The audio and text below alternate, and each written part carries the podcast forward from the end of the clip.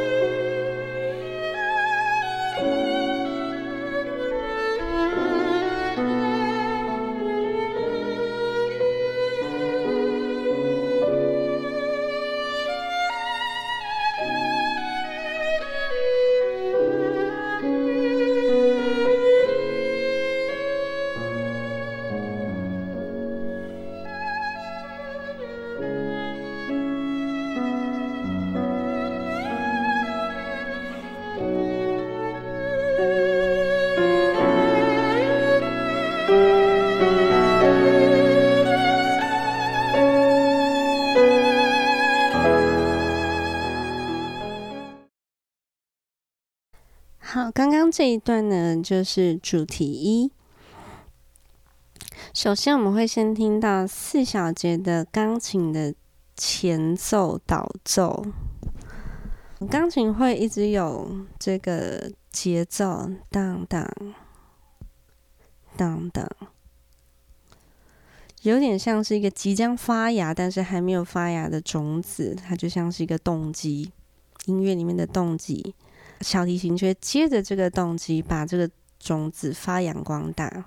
小提琴进来的时候，会让我一直觉得这是一首三度之歌，因为它用了很多循环的三度，不管是大三、小三，然后很神奇，就是明明都是三度，但是大三、小三差一点点，整个乐曲的光线明暗就完全不同了。小提琴进来的时候呢，你就会觉得。忽明忽暗，那个光线有点像是你在一个西晒的房间，或面向西南的房间，然后你在你那个窗口有一个百叶窗，百叶窗不是完全密合的，所以在大概下午三四点的时候，那个阳光透进来，三四点阳光通常是一个最美的夕阳的光线，它会忽强忽弱。我觉得这个我每次一听到，我就会马上联想到一个。西晒房的下午三四点，很有趣。我想到的也是忽明忽暗，但是情景有一点不一样。我觉得这首曲子它有光线，可是它的光线心情不是很好，夹杂一点风声，然后有一点阴天随时要来的感觉，所以它的光线不是那么稳定，好像不那么温暖。我觉得它是一个很典型的下午，嗯，还有而且是在巴黎的下午。对，我也是想到在巴黎的下午，嗯，这是我一个午茶时间会听的音乐。例如说早上的工作，我通常是中午十二点以前，我觉得是最有效率的一段时间。我习惯把最困难、最繁杂的事情在早上全做完。通常我就会觉得说，我的工作时间要在中午结束，中午以后就自由了。午餐之后，因为血液都在肚子里面，反正你就会很想睡，所以你就会懒懒的，需要一些小仪式，跟吃点甜点啊，还是喝点午茶，听音乐什么之类的，让你放松一下。因为早上其实很紧绷，那我就会听这首，我觉得很适合。嗯，没错，我觉得如果早上听这首奏鸣曲，就懒懒会觉得太慵懒；晚上听这首奏鸣曲，又觉得好像太光线太亮了。对，就是。不够暗，所以他就只能在下午放。嗯，就是我们放音乐是有很多妹妹嘎嘎的，真的很严格的。对。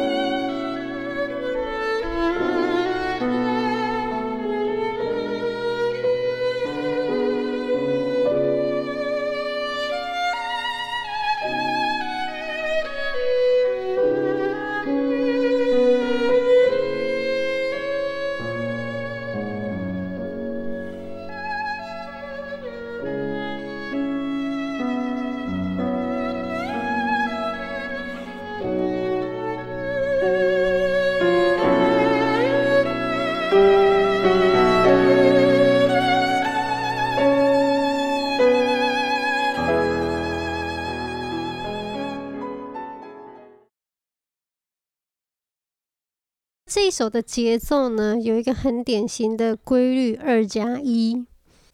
二是哒哒哒哒哒，那一是吧啦啦。嗯，哒哒哒哒哒，嗯，黑发黑丝，素发细蕊，嗯。嘿发黑心，手法拉动，第一句是是比较多话的，从容的，对，比较从容的。嗯，诶，留一个问题让你去思考。对，第二句就缓下来。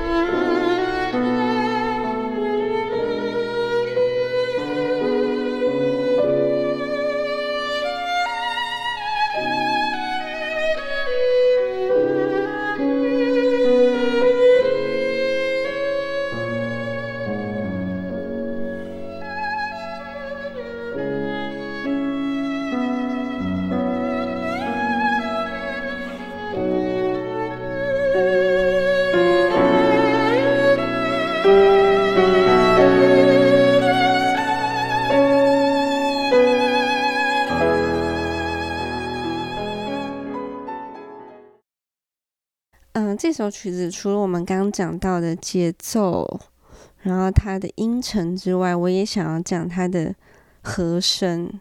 它的和声实在是你一听就觉得啊，这就只有法国人写得出来，不是比利时人。我最近看了一本书，正在看，看只看到一半。它的书名叫做《欣赏音乐的灵魂》。然后我觉得这个书名呢，听起来就让人家不想看他，就听起来很八股。可是好险，我还是有给他一个机会翻开它，然后我就。很庆幸，好险我有打开这本书，因为它其实呢是介绍音乐史的书。音乐史，因为我们从小念音乐科系，是看了相当多本的音乐史。可是我每次都觉得，就是是看音乐历史故事吗？对，好像历史归历史，音乐归音乐，它跟我的学习的音乐诠释啊，或是呃音乐背后的文化，好像。一直打不着边际，他们是用音乐学历史的感觉，你不会知道一些音乐上我们用的手法其实是什么意思。对，所以变成后来念音乐时，甚至好像只是为了考试而已。嗯，所以我后来一直觉得好可惜哦。然后有陆续看一些蛮，我后来觉得还不错的音乐史。有一本是音乐大历史，我也很推荐大家。而且我觉得他用的字，就是他写的非常专业，可是他并不会让你觉得很艰涩、很专业的书籍。我觉得真正会写的人、最聪明的人、最有智慧的作者，可以把很难的 concept、很难的概念概念。用最浅显易懂的方式告诉，没错，这才是本事。嗯、这本欣赏音乐灵魂，它也是这样子，就是它可以用两句话解释副歌是什么意思，然后用一段一段话解释什么是平均率，什么是忧虑。我觉得我最近有一样的心得，我发现不只是很多人不知道怎么听音乐。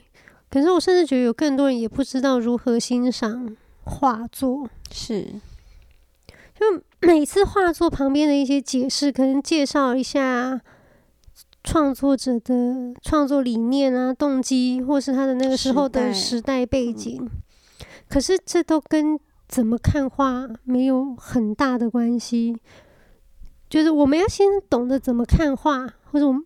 然后我们才去了解那些，那你就会更深入去分析这些理论。对，可是你要先看到画的美，你要先听到音乐的美，但不是我觉得颠倒过来，你先去学习音乐的各种知识，然后你再用这些知识下去，然后人家告诉你怎么听是错的。例如说，我们很常看到一些西洋画里面一个很典型的一个图像，就是牧羊女图。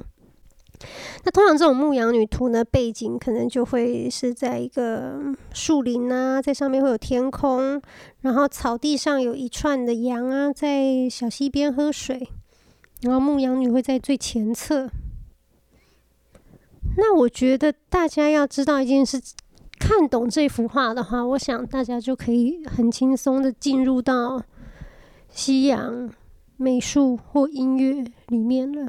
通常人的视觉会从左到右，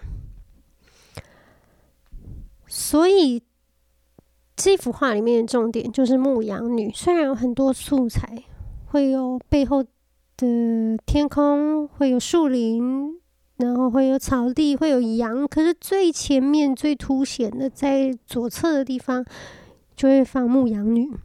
它是一个亮点，它是一个音乐的高潮。如果我们用音乐来比喻的话，我觉得要讲到这个的话，就要先知道一个艺术的起源。其实艺术的起源超级简单，就是流动跟静止的概念。这是一切创作的手法。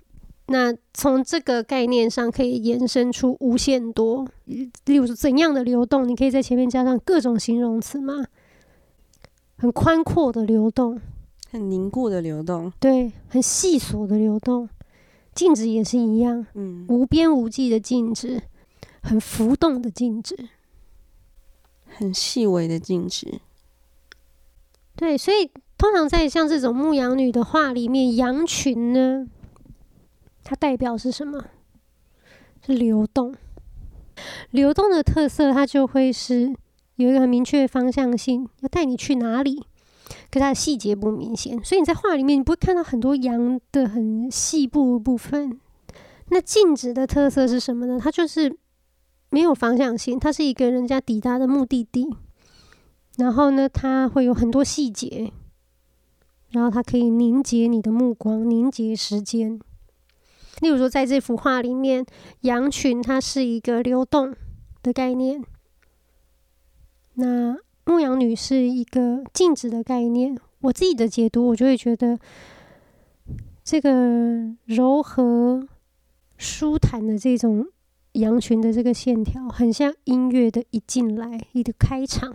这个开场顺着羊群的弧线，我们可以看到背后的草地啊、河啊的倒影，又看到后面树林摇摆的风啊，再往上看看到天空啊，这就好像带着观看者去一个旅行的感觉。但最后我们峰回路转绕回来的时候，突然看到亮点了，亮点就是这个牧羊女。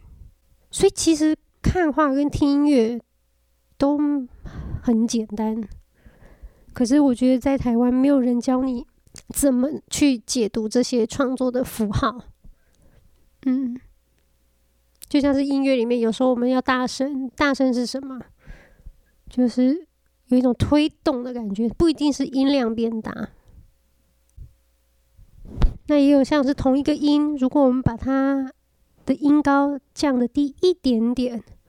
我们就会有一种压迫的感觉，就会有一种晦涩不明、是有心事的感觉。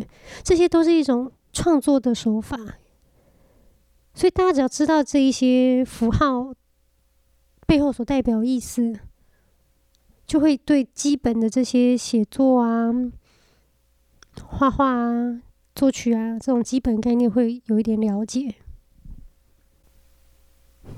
对，有了这些基本概念之后，当然它也不是绝对的，怎么讲圣经，它就是一个 foundation。对，它是一个很好让你可以入门的形式。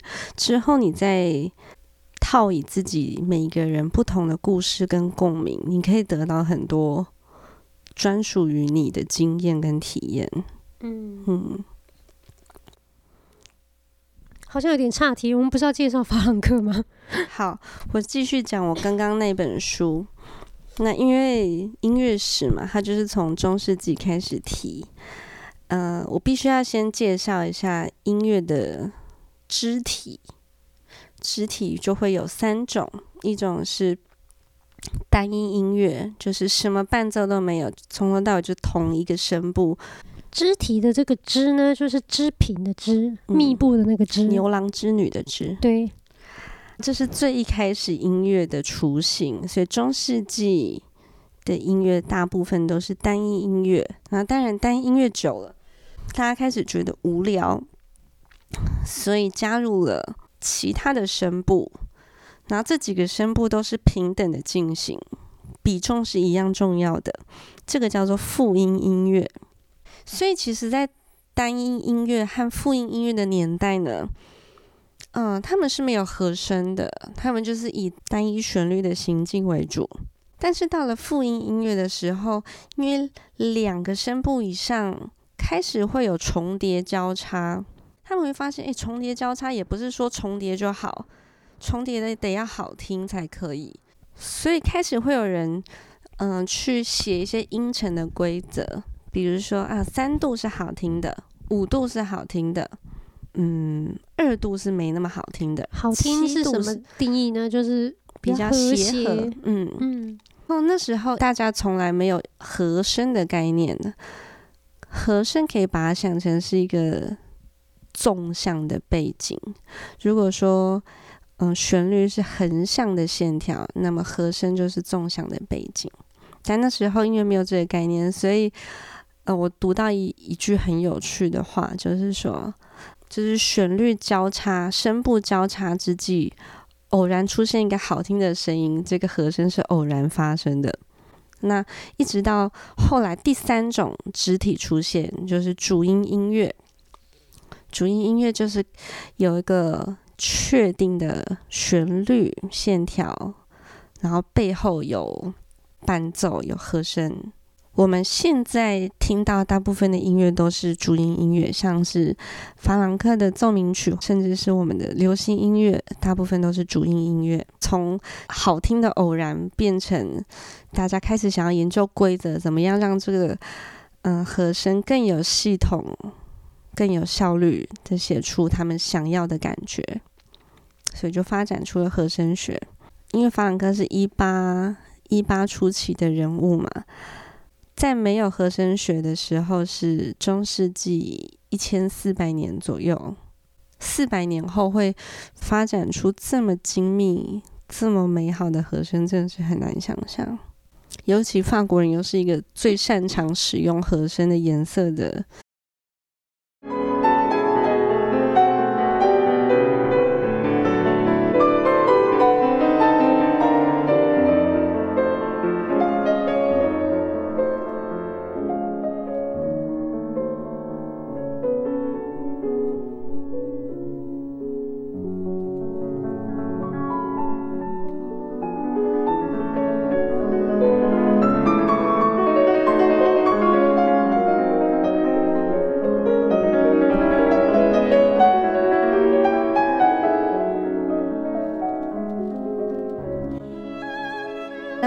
到的就是有钢琴单纲的第二主题，我觉得这件钢琴很美，非常美。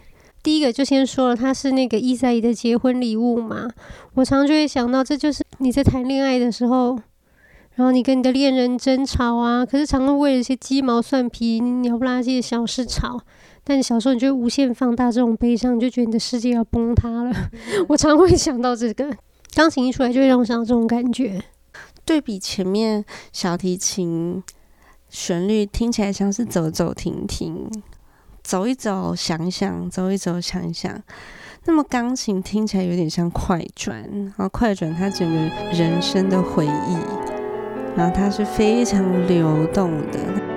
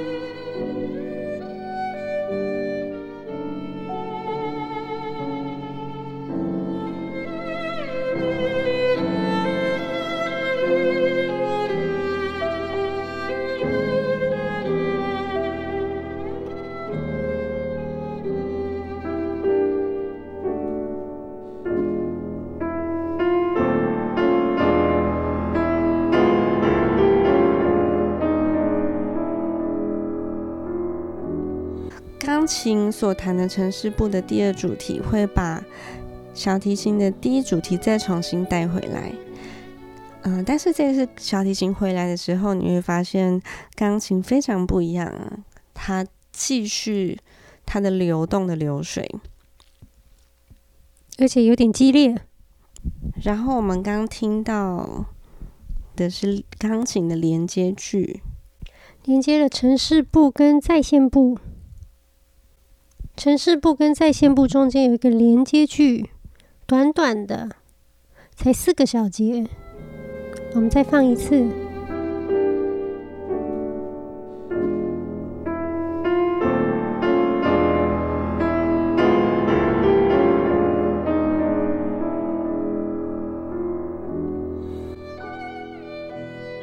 这个连接句很有意思，它虽然要连接。当做一个桥梁，可是你感觉这条路很难再走下去了。对对对，是往死胡同走，对不对？对，你觉得已经是山穷水尽了，真的。结果再现不出来，你就觉得啊，原来真的是柳暗花明，居然这样从最细微的一个小石缝里面就开出一朵小花，花真的。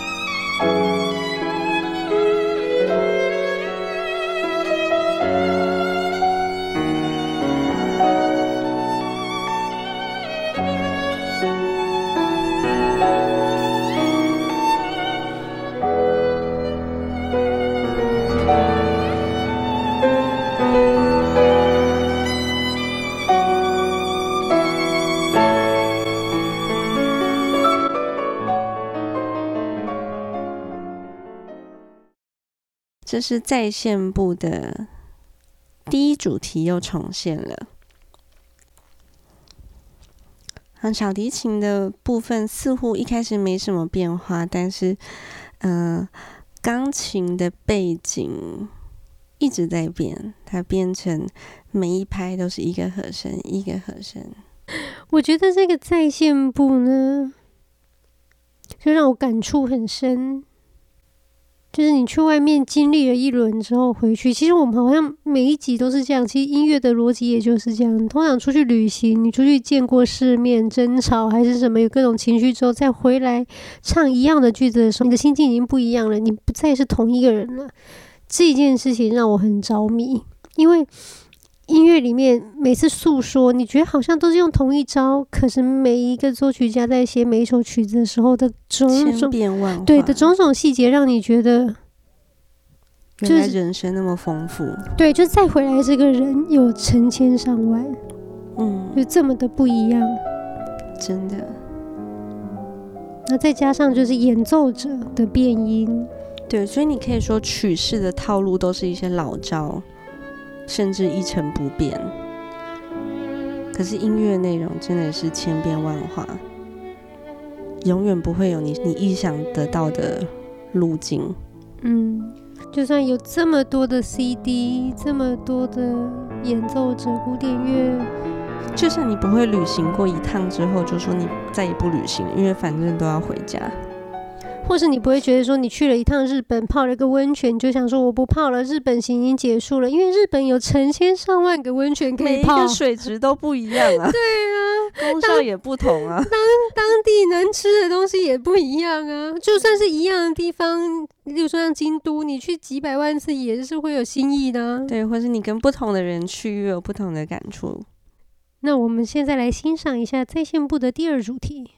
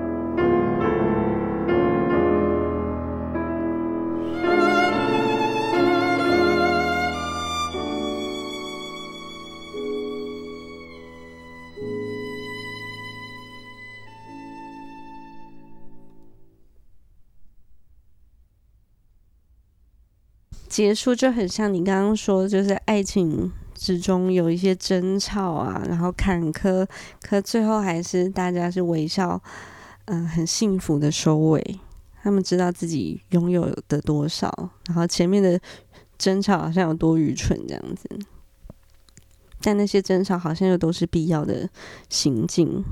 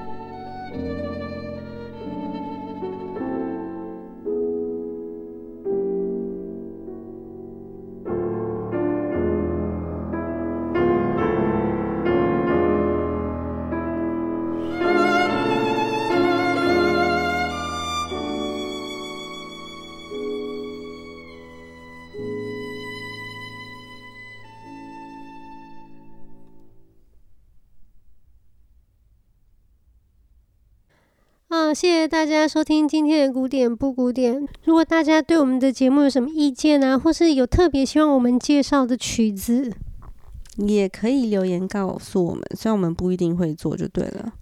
好，那在元宵节之前，祝大家再一次的新年快乐，恭喜发财，红包拿来，拜拜。